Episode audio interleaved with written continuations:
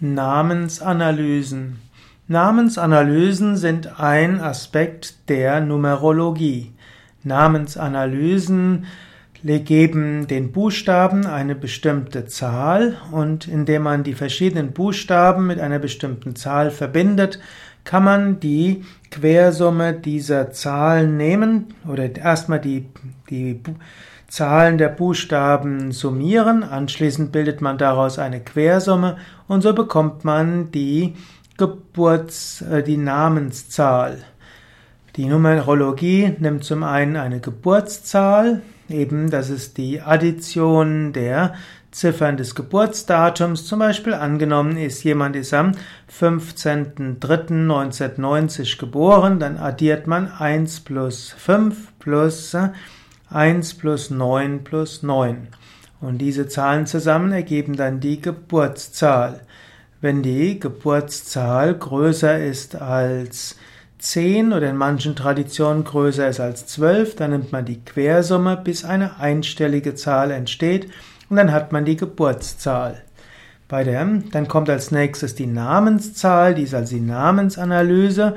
Dort nimmt man die Einzelbuchstaben des Vor- und des Nachnamens.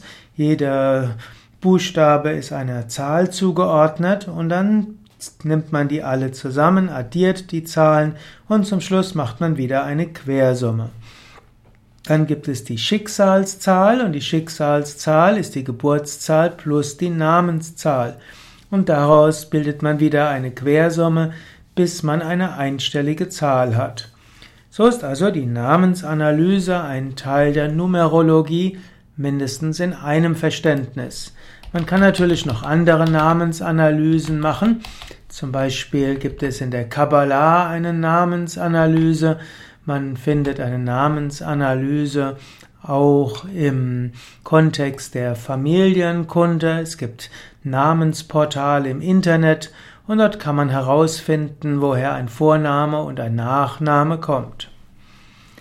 Ja, soweit zum Thema Namensanalysen. Es gibt die esoterischen Namensanalysen und es gibt eben auch die Namensanalyse als Erklärung, Beschreibung und Bedeutung von Familiennamen und Namen und, und Vornamen. Auch in Indien gibt es natürlich Namensanalysen auf eine andere Weise. Jeder Name bezieht sich äh, auf einen Sanskrit-Ausdruck, also mindestens die alten Namen in Nordindien beziehen sich auf Sanskrit und die Sanskrit-Wörter haben alle eine Bedeutung auf verschiedenen Ebenen. Wenn jemand zum Beispiel Shiva das heißt, dann kann man das überlegen, was heißt das? Das kommt von Dasa, Dasa heißt Diener. Shiva, das ist also der Diener von Shiva. Dann kann man wieder analysieren, was bedeutet Shiva. Shiva ist zum einen ein Beiname Gottes, also kann man Shiva Dasa analysieren und sagen, dieser Name heißt Diener Gottes.